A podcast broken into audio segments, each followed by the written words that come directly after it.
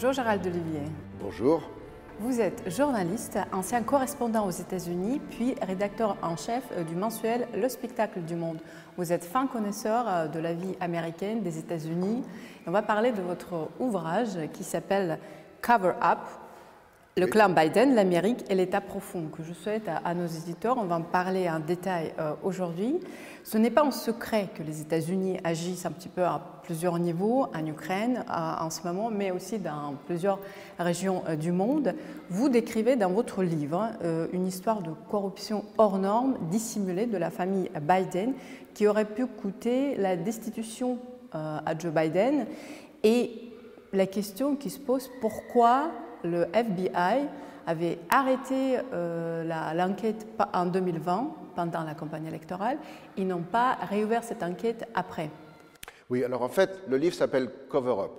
Et c'est un terme anglais euh, qui en français se traduit par euh, campagne de dissimulation. Je pense que c'est un terme que les lecteurs français peuvent comprendre, même si c'est de l'anglais au départ.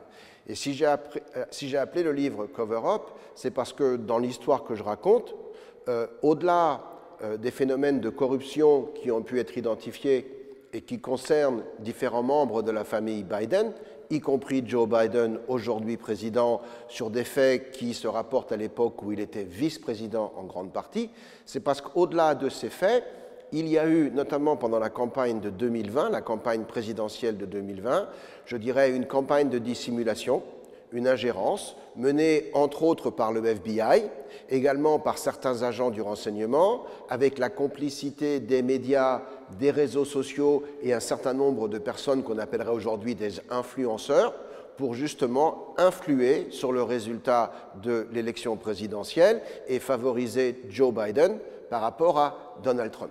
L'histoire est longue, l'histoire est complexe, l'histoire commence en, en 2000. 2010, quand Joe Biden devient vice-président. La plupart des épisodes se déroulent pendant sa vice-présidence, donc jusqu'en 2017. En 2017, c'est Donald Trump qui devient président. Euh, Joe Biden pourrait prendre sa retraite en fait, il ne la prend pas. Il a un fils qui a de grosses difficultés, de grosses Hunter Biden. Il a des difficultés euh, euh, parce qu'il est alcoolique, euh, parce qu'il est drogué, parce que ses affaires vont mal, parce que sa vie familiale tombe en ruine. et le père, cherchant à aider son fils, va se trouver impliqué dans un certain nombre de relations avec des pays étrangers avec l'Ukraine, euh, avec la Chine beaucoup, des relations qui, du point de vue américain, sont contestables, voire franchement illégales. Et une fois qu'il euh, va présenter sa candidature à la présidentielle de 2020, sachant que ce n'était pas prévu dans l'histoire, c'est-à-dire que techniquement c'est Hillary Clinton qui aurait dû être élue en 2016 l'élection de Donald Trump, elle bouleverse la donne parce que c'est une surprise totale. Il y avait une histoire des mails. Comment? Il y avait une histoire des mails de Hillary Clinton. Il y avait déjà une histoire d'ingérence du FBI et elle a beaucoup d'ailleurs euh, blâmé le FBI euh, pour l'avoir fait perdre ce qui n'est pas totalement vrai, mais enfin c'est un prétexte comme un autre. Euh, néanmoins, euh, l'élection de Donald Trump est une surprise qui bouleverse un petit peu le jeu politique américain et qui remet Joe Biden euh, en ligne. Il, redevient un choix légitime pour la candidature. À partir du moment où il se présente à la présidentielle de 2020, ben, il est évident que les déboires de son fils et tous les liens illicites qu'il a pu avoir avec des puissances étrangères, il ne faut surtout pas en parler parce que ce serait, comment dirais-je, garantir sa non-élection. Donc on va avoir l'intervention d'un certain nombre d'acteurs américains, des acteurs politiques, des, élus, euh, et puis également des gens non élus, des, technocrates qui travaillent pour telle ou telle agence dans le FBI, qui vont agir pour mettre sous le boisseau un certain nombre d'effets que je raconte dans le livre, euh, pour ne pas gêner Joe Biden et au contraire euh, faciliter son élection aux dépens de Donald Trump. D'où le titre de l'affaire Cover-up, donc campagne de dissimulation. Et ça implique la famille Biden, ça implique ce qu'on appelle l'État profond, c'est-à-dire un certain nombre d'agences gouvernementales composées de technocrates qui ne sont pas élus, mais qui ont un pouvoir considérable sur la vie politique américaine et qui en général sont mis en place par l'exécutif et qui constituent une forme d'État dans l'État, parce que très souvent ces hauts fonctionnaires, euh, les présidents changent tous les quatre ans, ou à peu près, les hauts fonctionnaires, eux, restent en place. Et quand ils ont un agenda politique, eh ben, ils l'appliquent. Et donc là, on a, je dirais, une interférence, voire une ingérence d'une agence fédérale qui est supposée être totalement neutre dans le contexte politique américain. Et pour moi, c'est du jamais vu dans l'histoire. Ça dépasse, ça dépasse. Tout le monde se souvient du scandale du Watergate et comment ça a coûté sa présidence à Richard Nixon. Pour moi, les faits dont on accuse euh, Joe Biden sont beaucoup plus graves, beaucoup plus étendus, portent sur une période beaucoup plus longue implique beaucoup plus d'agences fédérales et constitue, je dirais, un, phénomène de corruption sans précédent dans l'histoire des États-Unis. Pour revenir à la deep state ou l'État profond, il est vraiment omniprésent dans les discours des républicains et notamment de Donald Trump qui accuse euh, la politique des démocrates. Est-ce qu'il est vraiment puissant Et d'ailleurs, d'où vient cette définition euh, Depuis quand on appelle ça the deep state Alors, je n'ai pas réfléchi à, l'origine du, mot deep state, mais euh, c'est vrai que Donald Trump l'a beaucoup mis en avant. Euh, voilà, le deep state est composé de toutes les administrations dont les membres euh, perdurent au-delà de tel ou tel président ou de tel ou tel cycle électoral. et très souvent, ce deep state, il a un agenda politique, il est en général progressiste, très très peu conservateur. Il faut bien comprendre une chose, qu'est-ce qui distingue euh, un conservateur ou un républicain aux États-Unis d'un démocrate, euh, c'est la foi dans le gouvernement. Les républicains et les conservateurs préfèrent le moins de gouvernement possible. Ils ne sont pas du tout portés à agir ou à intervenir ou à rechercher des postes gouvernementaux. Au contraire, quand on est démocrate, on croit en l'action du gouvernement et on veut en faire partie.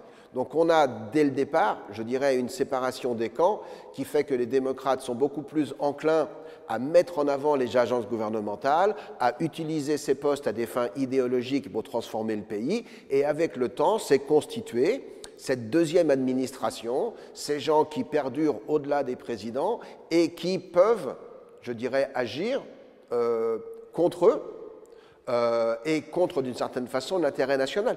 Donald Trump en a fait l'expérience dès son premier mandat. Ce n'est pas le sujet de mon livre, mais on peut y consacrer une petite minute. Souvenez-vous de cette fameuse affaire de collusion avec la Russie. Avant même qu'il ait été élu, on l'a accusé d'être un agent de Moscou, d'avoir des contacts avec Poutine, d'être aux ordres du Kremlin. Tout ça a été totalement inventé. Euh, il n'y avait rien de vrai dedans. C'était un dossier qui avait un dossier composé de faux, qui avait été concocté d'ailleurs par la campagne d'Hillary Clinton et payé par le Parti démocrate, remis au FBI. On sait très bien que le FBI, à ce moment-là, dans son analyse, a déterminé que le dossier était un faux, mais ils ont quand même utilisé le dossier pour nuire à Donald Trump, ce qui a débouché sur deux ans d'enquête, un procureur spécial, des millions de dollars de dépensés, beaucoup d'entraves à la politique de Donald Trump, l'accusation qui a perduré que c'était un agent euh, russe, et tout ça pour arriver à rien du tout. Euh, mais on l'a quand même empêché de mener sa politique. Ça, c'était pendant qu'il était président. Donc là, on a une action de l'État contre l'administration en place. C'est une forme de trahison. Ce qui se passe pendant la campagne, c'est que le FBI agit pour que toutes les informations concernant ce fameux ordinateur, parce que tout part, on en parlera peut-être, du fameux ordinateur de Hunter Biden, le fils du président, le FBI agit pour que aucune information ne sorte concernant cet ordinateur et que si une information venait à sortir, elle soit immédiatement décrédibilisée comme une forme de désinformation russe. Et on sait aujourd'hui, et on savait déjà à l'époque, que le FBI était bien conscient que l'ordinateur en question existait, que ce n'était pas du tout une campagne de désinformation russe, mais ils ont quand même maintenu ce narratif parce qu'il était dans leur intérêt idéologique, il allait nuire à Trump et favoriser Joe Biden. Justement, pour revenir à, l'ordinateur, comme dit euh, Donald Trump, ordinateur sorti euh, de l'enfer, from the hell. Euh, effectivement, les informations révélées sont choquantes. Euh, vous dites, vous commencez votre livre, vous dites ce n'est pas une enquête, c'est un compte rendu. Euh, on dirait un scénario hollywoodien. On aurait pu croire que c'était une fiction. C'est un compte rendu, il y a des faits, des documents, etc. pourquoi, à un moment donné, vous avez partiellement répondu à cette question, mais ces informations n'ont pas fait la une des médias occidentaux dans le monde entier? Il y avait de petites euh, lignes euh, dans des médias alternatifs, certes, quelque part, mais euh, normalement, tu vois, au Google, il y a toujours les méchants russes, Poutine, je ne sais pas quoi, cancer de tel, tel. Parce que, parce que ça ne correspond pas au narratif que le monde progressiste, qui est quand même qui va au-delà des États-Unis, qui est très internationaliste, ça ne correspond pas au, narratif qu'ils veulent mettre en avant.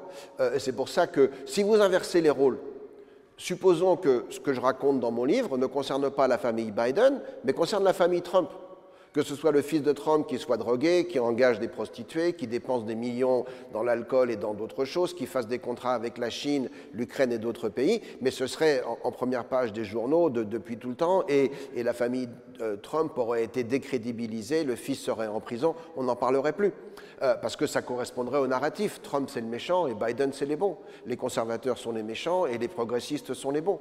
Donc ça correspond à une histoire que les médias veulent mettre en avant. Mais euh, ce qu'il faut bien comprendre ici, en effet, c'est que euh, tout ce que je raconte dans mon livre est vrai. Tout ce que je raconte dans mon livre a été documenté par des rapports parlementaires, euh, par des témoignages.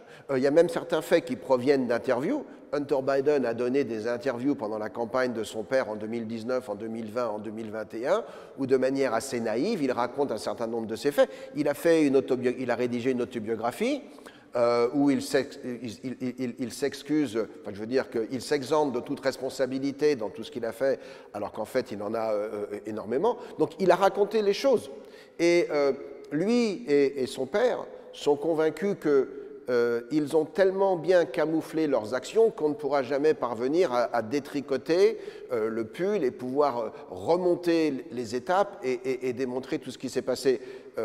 le Congrès américain, depuis des années, et notamment la, commission qui s'appelle le Oversight Committee, le comité de contrôle, euh, essaye de remonter les filières et de mettre tout ça en avant. Et vous l'avez dit au tout début, euh, ce n'est pas encore arrivé, mais ça pourrait le faire au printemps, il est encore possible que les républicains votent une mesure de destitution contre Joe Biden pour les faits que je raconte dans mon livre. Parce que ces faits sont avérés, et le vrai scandale, bah, c'est que justement, personne véritablement n'en parle ou quand quelqu'un en parle, c'est quelqu'un qui est, je dirais, inscrit euh, dans un processus politique particulier. C'est soit le New York Post, dont on sait très bien que c'est un quotidien conservateur, c'est soit la chaîne Fox News, qui appartient à Rupert Murdoch, dont on sait que c'est un, un, média conservateur. Donc les gens qui en parlent sont, je dirais, d'un certain bord politique, et à partir de cela, on décrédibilise ce qu'ils racontent. Ça n'en reste pas moins vrai est, totalement vrai. Donc, euh, ce que j'ai fait dans mon livre, euh, c'est j'ai un petit peu rassemblé les pièces du puzzle. Vous, remontez l'actualité jusqu'à 2010, euh, vous regardez ce qu'on sait des activités financières de Hunter Biden, vous savez ce qu'on sait de ses contacts avec son père, par exemple, quelque chose de très banal. Hunter Biden va en Ukraine pour ses propres affaires. Il y passe 3-4 jours. Il revient d'Ukraine. Qu'est-ce qu'il fait? Il déjeune avec son père le lendemain dans la résidence du vice-président euh, à Washington. Euh, de quoi parle-t-il avec son père? Peut-être de sa santé, mais inévitablement, son père lui demande qu'est-ce que tu as fait en Ukraine, comment ça s'est passé? Donc, euh, on n'a pas de preuve que le père participe aux activités d'affaires de son fils. Mais à l'évidence, à chaque fois que, que Hunter Biden, le fils du vice-président, va à l'étranger, la première chose qu'il fait quand il rentre à Washington, c'est d'aller discuter avec son père à l'occasion d'un déjeuner. Donc euh, on pourrait quand même se poser des questions. À partir du moment où on commence à se poser des questions et qu'on prend les pièces du puzzle, on les rassemble et on arrive à une conclusion qui pour moi est inévitable, à savoir que le fils Biden, Hunter Biden, a mené ce qu'on appelle euh, un système de trafic d'influence qui lui a permis de gagner des millions d'argent et que son père a, je dirais, euh, co-signé euh, ce système de trafic d'influence en se rendant suffisamment accessible aux partenaires d'affaires de son fils pour crédibiliser cette action. Voilà. Et c'est dans ce sens-là où il y a corruption de la famille Biden. Une fois que ces agissements sont connus, vous avez une deuxième étape où on fait tout pour camoufler et faire en sorte qu'on ne parvienne jamais à reconstituer les pièces du puzzle. Si vous me donnez deux minutes, je vais, raconter une petite histoire très très précise. Euh, plusieurs témoignages de partenaires d'affaires d'Hunter Biden ont dit que quand Hunter signait un contrat, eh bien, il y avait 10% de l'argent de ce contrat qui était réservé au grand patron. En anglais, the big guy. C'est toujours the big guy. Et bien entendu, l'identité de the big guy, du grand patron, elle n'est jamais révélée. Voilà. Néanmoins, quand Hunter Biden mène ses affaires, il implique très souvent euh, le frère du président, hein, son oncle James, parfois également euh, la femme de son oncle, Sarah Biden, et d'autres personnes. Et la famille Biden est en général impliquée dans les affaires d'Hunter Biden. Donc, quand il monte une affaire, il réserve 10% pour le grand patron. Les républicains du Congrès ont identifié en 2017 un versement de 400 000 dollars d'une compagnie chinoise à une compagnie américaine contrôlée par Hunter Biden. 400 000 dollars. Dans les semaines qui ont suivi, ils ont identifié un versement de 150 000 dollars de cette compagnie contrôlée par Hunter Biden à une compagnie contrôlée par James Biden, son oncle. Dans la foulée, James Biden verse 50 000 dollars sur un compte contrôlé par son épouse, Sarah Biden. Et dans les semaines qui suivent, Sarah Biden signe un chèque de 40 000 dollars à l'intention de Joe Biden. Et sur le chèque, il est écrit remboursement de prêt. Quel prêt, on ne sait pas. Mais 40 000 dollars, ça correspond à 10 de 400 000 dollars. Et quand on refait le chemin parcouru par l'argent, on crée une ligne très précise avec l'origine étrangère chinoise de ce paiement. C'est la preuve, pour moi, incontestable de l'implication et du bénéfice financier tiré par le père des affaires de son fils. Ben, dans la législation américaine, c'est strictement interdit.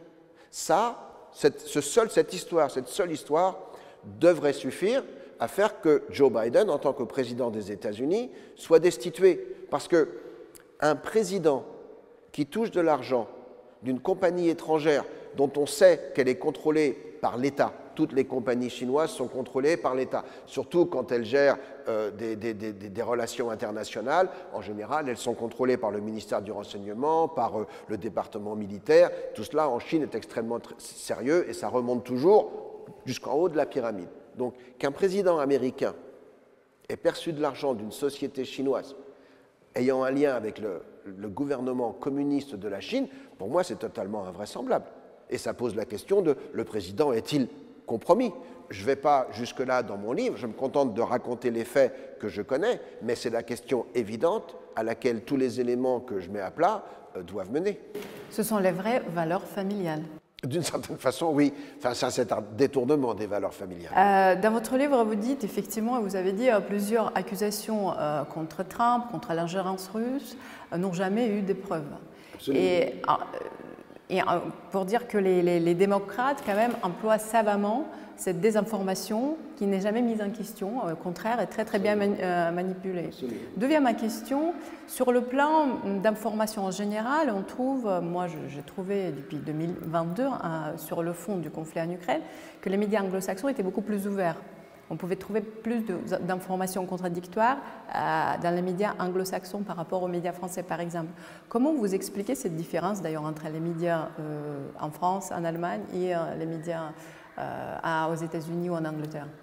Euh, Aux États-Unis, vous avez euh, aujourd'hui deux courants très distincts en ce qui concerne la politique étrangère américaine.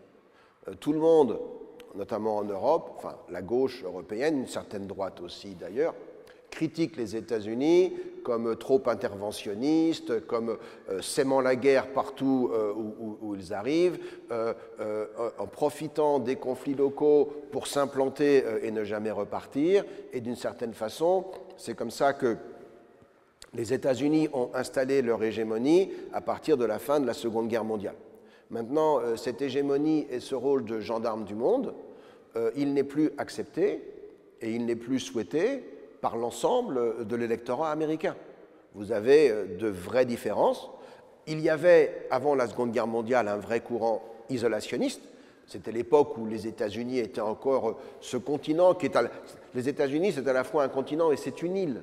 C'est-à-dire qu'il y a l'Atlantique d'un côté, il y a le Pacifique de l'autre. Certes, il y a le Canada au nord et le Mexique au sud, mais ce sont des pays qui n'ont pas l'influence ou la puissance stratégique qui peuvent concurrencer les États-Unis. Donc ils sont un petit peu tout seuls.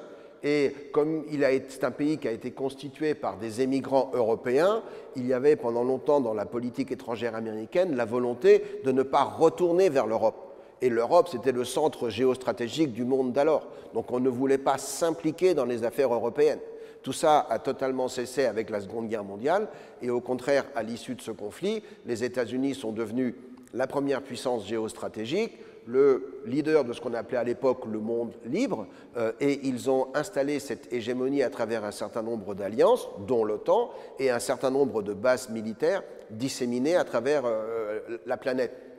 Aujourd'hui, 80 ans plus tard, vous avez un certain nombre d'Américains qui considèrent que le monde a changé. On n'est plus en 1950.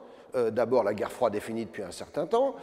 D'autres puissances ont émergé, dont la Chine dont la puissance aujourd'hui n'a rien à voir avec ce qu'elle était il ne serait-ce que 30 ans, et encore plus il y, a, 50 ans.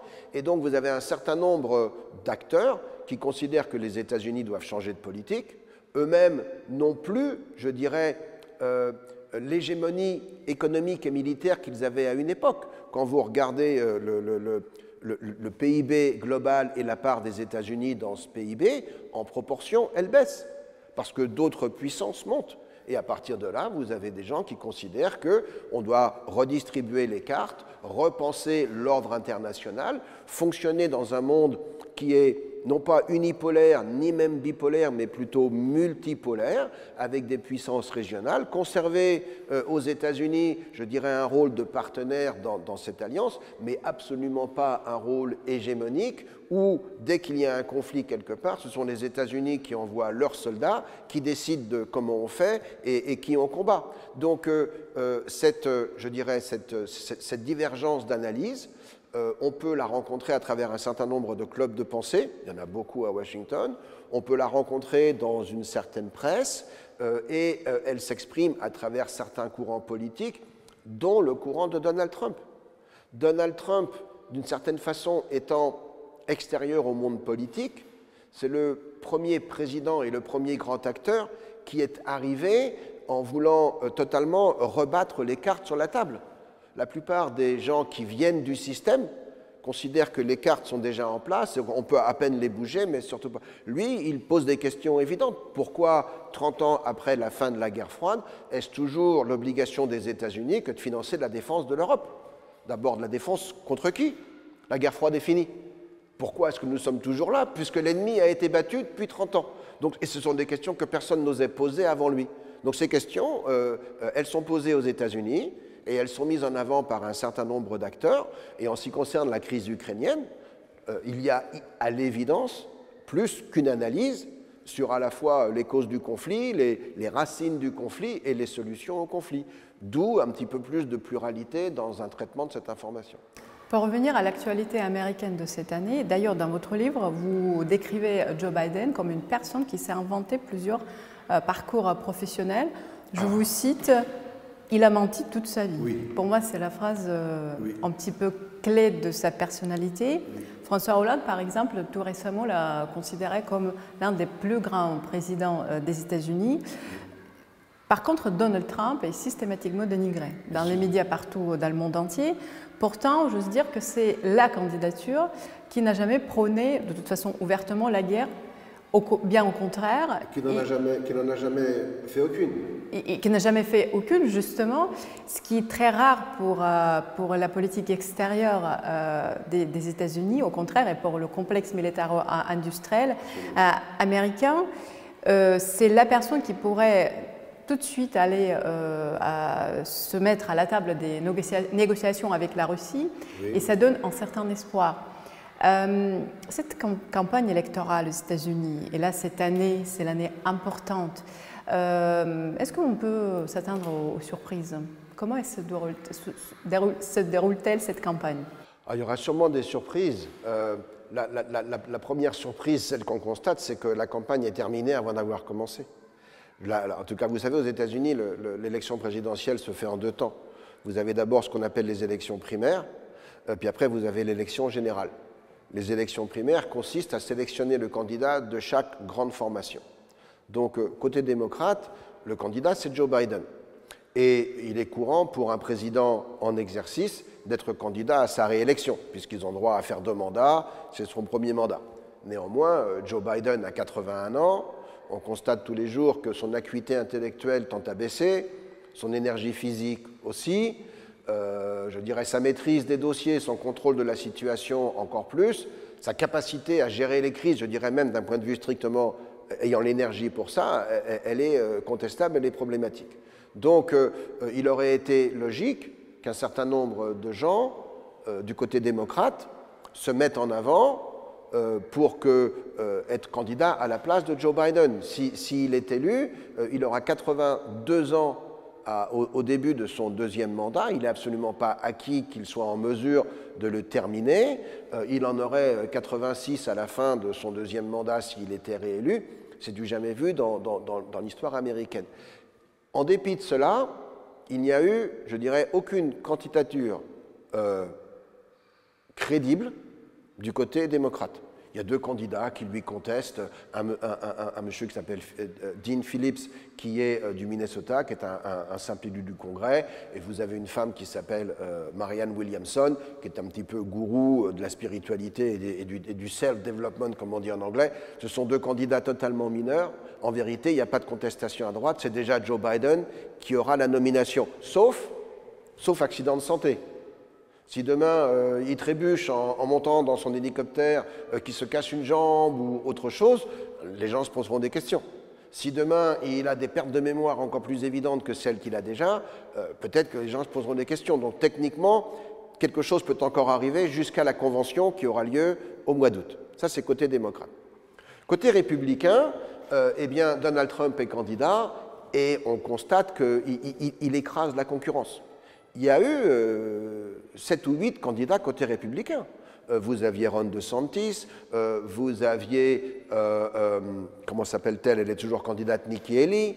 vous aviez à une époque l'ancien gouverneur du, New Jersey, M. Chris Christie, et il y avait trois ou quatre autres candidats qui ont défié Donald Trump tout au long de l'été. Ils n'ont jamais réussi à émerger dans les sondages. Il y avait un nouveau venu en politique qui s'appelle Vivek Ramaswamy, qui est un, euh, homme d'affaires d'origine indienne qui a très très bien réussi et qui a des idées euh, très conservatrices et qui les exprime très bien et qui a un petit peu émergé, mais pas de manière suffisante pour, je dirais, détrôner Donald Trump.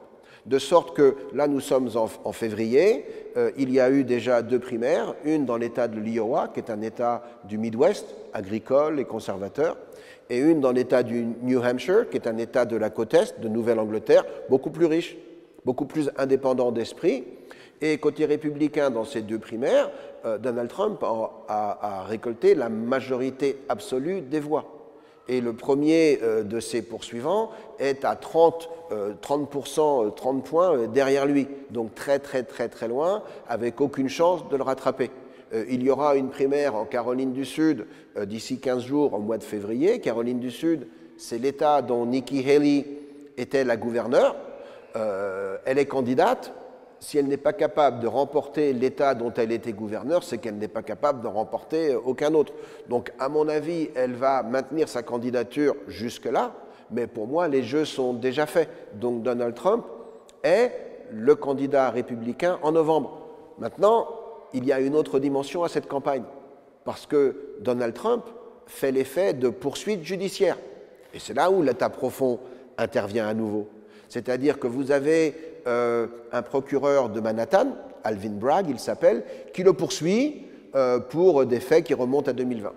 Vous avez la, garde des Sceaux, la ministre de la Justice de l'État de New York, qui poursuit l'organisation de Donald Trump, pas la personne, mais son organisation, son entreprise, et qui lui demande des centaines de millions de compensations pour des déclarations frauduleuses. Vous avez euh, une procureure de l'État de Géorgie qui poursuit Donald Trump pour euh, ses activités entre l'élection de 2020 et euh, la transition du pouvoir 2021, sa contestation des résultats dans l'État de Géorgie. Et vous avez un procureur indépendant nommé par le ministre de la Justice, lui-même nommé par Joe Biden, qui enquête sur les activités de Donald Trump liées aux incidents du 6 janvier 2021, lorsqu'il y avait eu le fameux assaut contre le Congrès.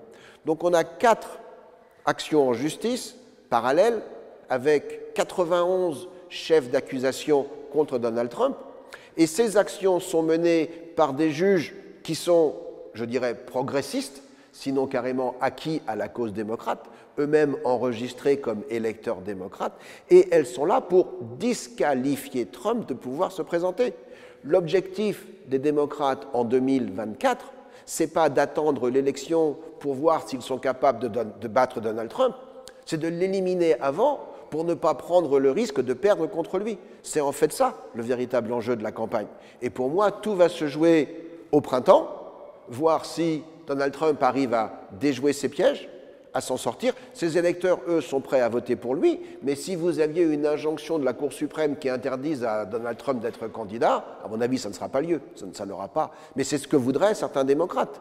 Et si même la Cour suprême euh, ne donne pas cette injonction, ils sont en train d'essayer de faire en sorte que dans un certain nombre d'États, des États acquis déjà euh, aux, démocrates, eh bien, on interdise, on supprime le nom de Donald Trump sur euh, les bulletins électoraux. Il a déjà euh, été euh, euh, banni de la primaire de l'État du Maine, qui est un État de Nouvelle-Angleterre, et banni de la primaire de l'État du Colorado. Donc les démocrates essayent de le disqualifier. Au nom, il, serait dangereux contre la démocratie, parce qu'il aurait des tendances autoritaires. Donc au nom de la protection de la démocratie, on fait fi des règles de la démocratie. Ça, c'est typique des démocrates qui agissent toujours au nom de la démocratie, mais qui en fait sont les premiers à la détourner. Et c'est d'ailleurs tout le sujet de mon livre également. Et avec la machine médiatique derrière. Et avec une machine médiatique acquis à leur cause derrière. Ah ben de toute façon, sans la machine médiatique, ce qui s'est passé en 2020 ne se serait jamais passé. Je ne sais pas si on peut prendre deux minutes pour le raconter, mais donc il y a cette affaire d'ordinateur. D'accord? Euh, euh, Hunter Biden, en 2019, dépose de manière tout à fait anodine son ordinateur parce qu'il veut qu'il soit réparé. Bien. Euh, il est dans une période d'abus de, de, drogue, ça va très mal pour lui, etc. Euh, il oublie d'aller jamais récupérer l'ordinateur. Et il a signé un, reçu, comme quoi au bout de 90 jours, si l'ordinateur n'est pas repris, ben le, réparateur du magasin, l'ordinateur devient sa propriété. Il a le droit de s'en débarrasser s'il le souhaite. Il a demandé à ce réparateur de transférer le contenu de l'ordinateur sur un autre disque dur parce que pour un dégât quelconque, c'était plus accessible. Donc le réparateur a fait cette opération et en faisant cette opération, il s'est aperçu que l'ordinateur contenait des choses euh, surprenantes et, salaces, euh, aussi bien des vidéos porno, ça, ça le regarde, que surtout des échanges avec un certain nombre de personnalités extrêmement importantes de pays euh, où les États-Unis sont impliqués, dont l'Ukraine. Et en 2019, il y a déjà une affaire ukrainienne. C'est l'époque où Zelensky euh, est, élu président. Euh, c'est l'époque où euh, on, embête Donald Trump parce qu'il aurait eu des, propos avec Zelensky qui auraient pu chercher à nuire à ses adversaires, etc., etc. Il y a toute une affaire ukrainienne. Et donc le réparateur, au bout de 90 jours, quand Hunter Biden a, oublié son ordinateur, bah, il regarde dedans en disant qu'est-ce que c'est que, que, tout ça? Et, et il découvre ces éléments et il décide d'informer le FBI. Il agit comme n'importe quel bon Américain. Il, se retourne vers la justice. Il remet donc cet ordinateur et tout son contenu, avec toutes les informations compromettantes concernant Hunter Biden et les autres membres de sa famille, dont son père Joe Biden, il remet cet ordinateur au FBI. Et il s'attend à ce que le FBI révèle toutes ces informations, que ça explose euh, euh, en, couverture de tous les journaux et de toutes les, informations, et il ne se passe rien. Euh, rien du tout. et lui-même est surpris que cet objet qui semble si important, si important à l'aube d'une campagne présidentielle soit ainsi mis sous le boisseau, ignoré, caché. Alors il a évidemment fait une copie avant, il n'était pas totalement naïf. Et il décide donc au dernier moment d'envoyer cette copie à des gens dont il sait ou il espère qu'ils révéleront la vérité. Il l'envoie notamment à M. Giuliani, Rudolph Giuliani, qui est l'un des avocats de Donald Trump. Et Rudolph Giuliani remet le disque dur à euh, ce quotidien euh, new-yorkais qui s'appelle The New York Post, qui est un, quotidien populaire très connu à New York. Et euh, mi-octobre 2020, quelques semaines avant l'élection présidentielle, le New York Post euh, sort une une où ils accusent la famille Biden de corruption, indiquant qu'ils détiennent la preuve des liens de la famille, du fils et du père, avec euh, des entités ukrainiennes qui elles-mêmes avaient déjà été condamnées par différentes administrations. Et euh, le New York Post espère que ce scoop va bouleverser je dirais, le, déroulé de la campagne. Et encore une fois, pas du tout. Parce qu'immédiatement, les informations du New York Post pardon, sont dénigrées par d'autres euh, organes de presse, le New York Times, le Washington Post, CNN, et elles sont surtout interdites par les réseaux sociaux.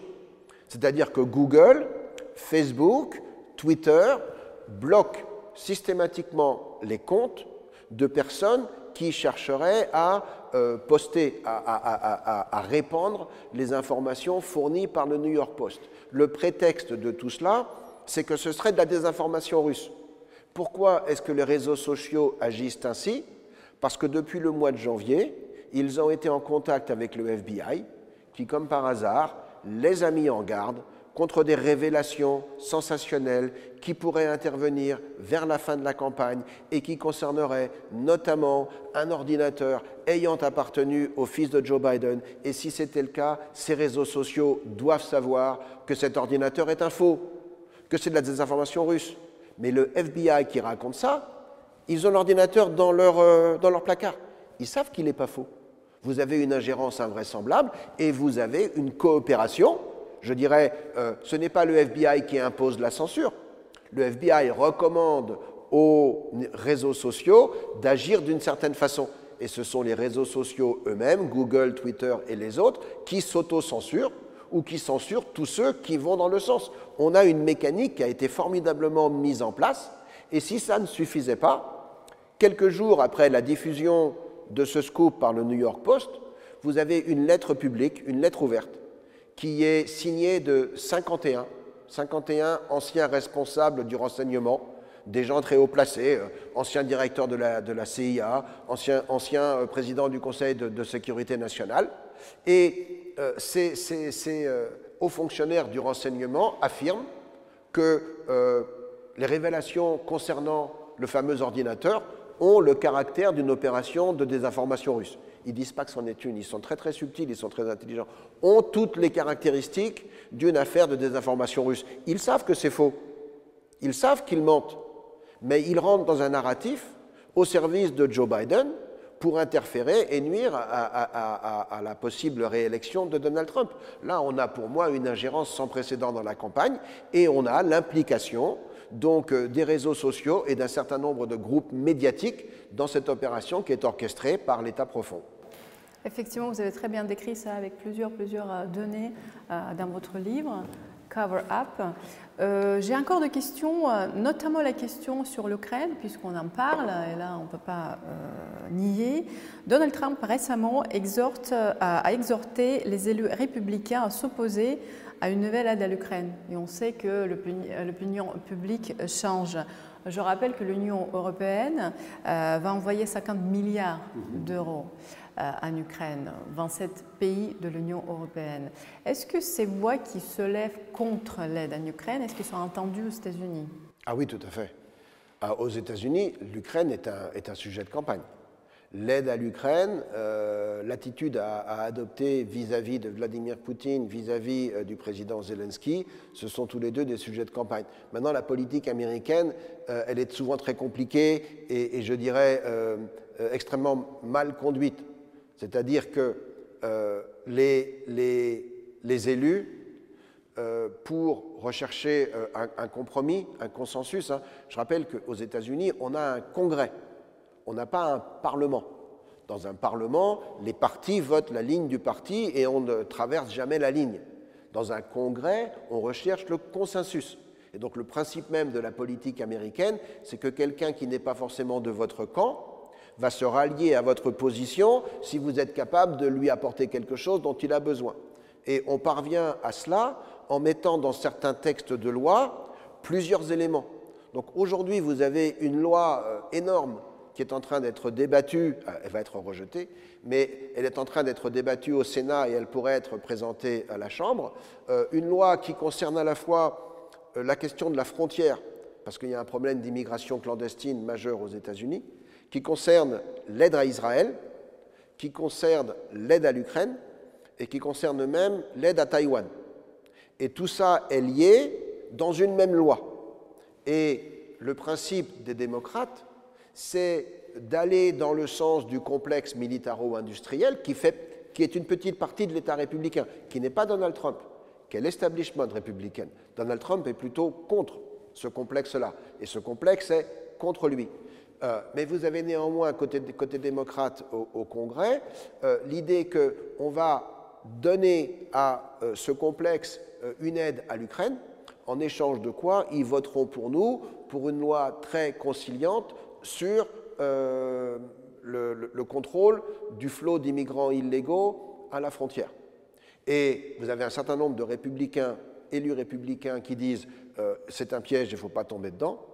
Et vous avez Donald Trump qui a dit clairement que c'était un piège énorme et qu'il ne fallait surtout pas tomber dedans. C'est-à-dire que pour moi, cette loi, euh, il n'y a aucune chance qu'elle soit votée, mais tout, tout l'enjeu, tout le principe même de l'action démocrate est de parvenir à obtenir, je dirais, un package, comme on dit en anglais, c'est-à-dire un certain nombre de mesures d'aide à l'Ukraine tout de suite, en échange de quelque chose d'autre, quel que ce soit, parce qu'ils craignent bien évidemment qu'une fois Donald Trump élu, ben on ait d'abord euh, un gel de la situation. Hein, aux États-Unis, l'élection a lieu le 5 novembre, mais la prise de fonction, aura lieu le 21 janvier 2025. Donc il y a toujours ces trois mois de transition. À partir du 5 novembre, la politique américaine en Ukraine serait gelée, l'aide américaine à l'Ukraine serait gelée, et tout serait revu à partir du moment où Donald Trump deviendrait président. Et Donald Trump a clairement dit que lui, président, euh, sa première priorité, ce serait de mettre fin à, ce conflit et à trouver un moyen de s'entendre avec euh, Zelensky et avec Poutine. Comment? Il n'a pas donné les détails, euh, mais il a quand même indiqué qu'il n'aurait pas du tout l'attitude de l'administration actuelle. Donc, au sein de l'administration actuelle, ceux qui veulent qu'il y ait de l'argent qui aille à l'Ukraine, ils essayent de trouver un moyen que cet argent soit approuvé avant l'élection présidentielle, parce que sinon, ils savent que ce ne sera jamais le cas. Dalus, de ses dernières interviews, Emmanuel Todd a déploré cet aveuglement que l'Europe a encore pour les États-Unis. Selon lui, les États-Unis déstabilisent le monde entier, pas que lui d'ailleurs euh, pense. L'Amérique tourne mal, dit Emmanuel Todd. Êtes-vous d'accord avec Emmanuel Todd? Et ma dernière question, c'est où sont les intérêts européens? Est-ce que les intérêts européens sont avec les États-Unis d'aujourd'hui? Tout, dépend de la question, tout, dépend de où on regarde dans le monde. Euh, maintenant, non, les intérêts de l'Europe et les intérêts américains ne sont pas systématiquement les mêmes. C'était le cas euh, du temps de la guerre froide, oui parce que vous aviez le rideau de fer, vous aviez un bloc communiste, vous aviez euh, un bloc capitaliste, et ce bloc capitaliste était géré par euh, les mêmes lois, les mêmes règles que le bloc capitaliste américain. Donc on appartenait au même monde face à un même adversaire, et puis vous aviez euh, des alliés que vous pouviez faire graviter autour.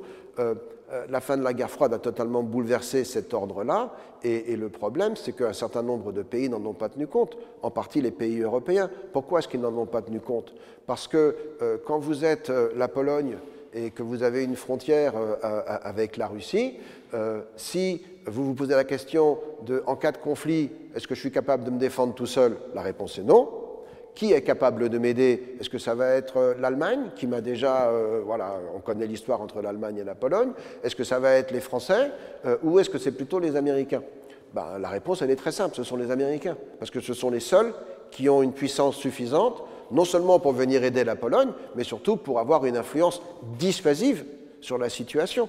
Et donc il devient à ce moment-là beaucoup plus simple pour l'Europe de confier sa défense aux États-Unis, et au passage, ça libère de l'argent pour des programmes sociaux, pour une activité sociale beaucoup plus progressiste.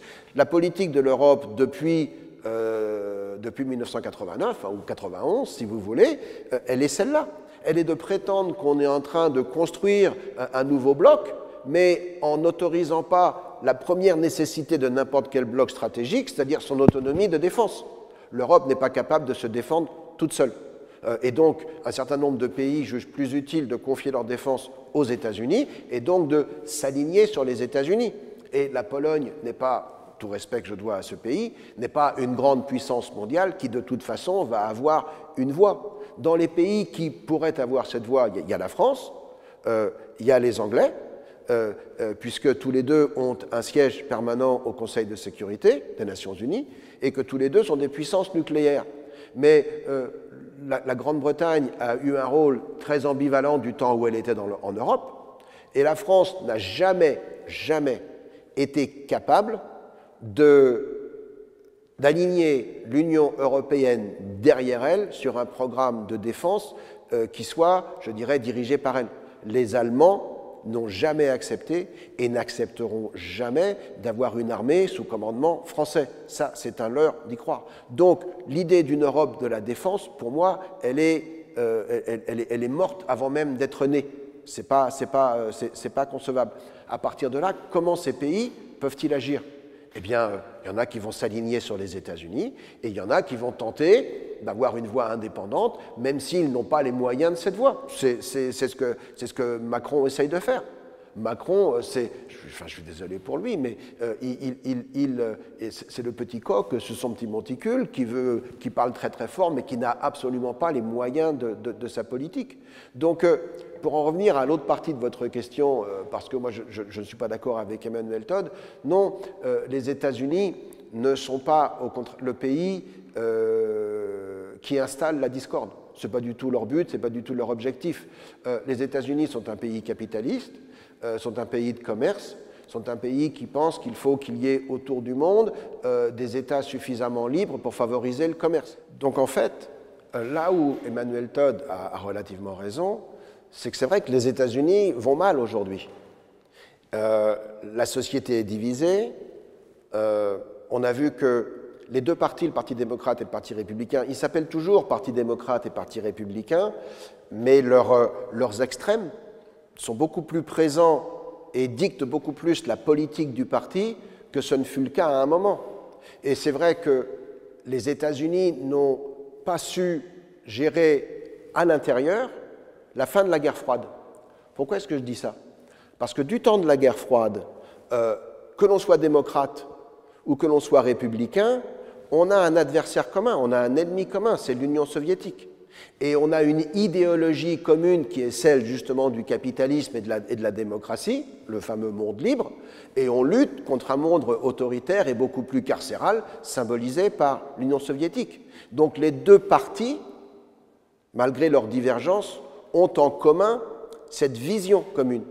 Mais une fois que cet ennemi s'effondre, une fois qu'il n'y a plus cette bipolarisation, qu'est-ce qui va séparer un démocrate d'un républicain?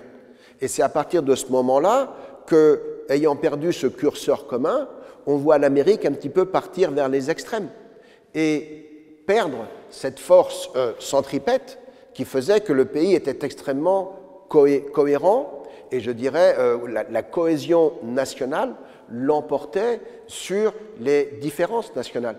Vous avez encore aujourd'hui des, Américains qui disent euh, il y a beaucoup plus qui nous rassemble que de choses qui nous, euh, qui, nous différencient ou qui nous séparent. Mais quand on regarde la politique américaine, on a vraiment l'impression de séparation devenue, je dirais, irréconciliable. Et c'est ça qui est un petit peu nouveau euh, dans la, dans, la, situation des États-Unis. Pour moi, c'est une situation qui concerne beaucoup plus euh, euh, les États-Unis de l'intérieur que leur politique étrangère. Mais il faut bien comprendre qu'une Amérique qui aurait perdu sa raison d'être, qui aurait perdu sa motivation, qui aurait perdu son sens, sa fonction dans l'histoire, cela aura une incidence considérable sur sa politique étrangère à l'extérieur. Donc c'est un petit peu ce que les Américains doivent euh, réduire aujourd'hui. Euh, ils doivent parvenir à trouver euh, une voie qui est une voie américaine et pas une voie républicaine ou une voie démocrate. C'est d'une manière indirecte l'enjeu de la, campagne de 2024. Merci beaucoup Gérald pour cet échange passionnant. Merci à vous. Espérons le monde multipolaire. Bah, absolument. Merci de votre invitation.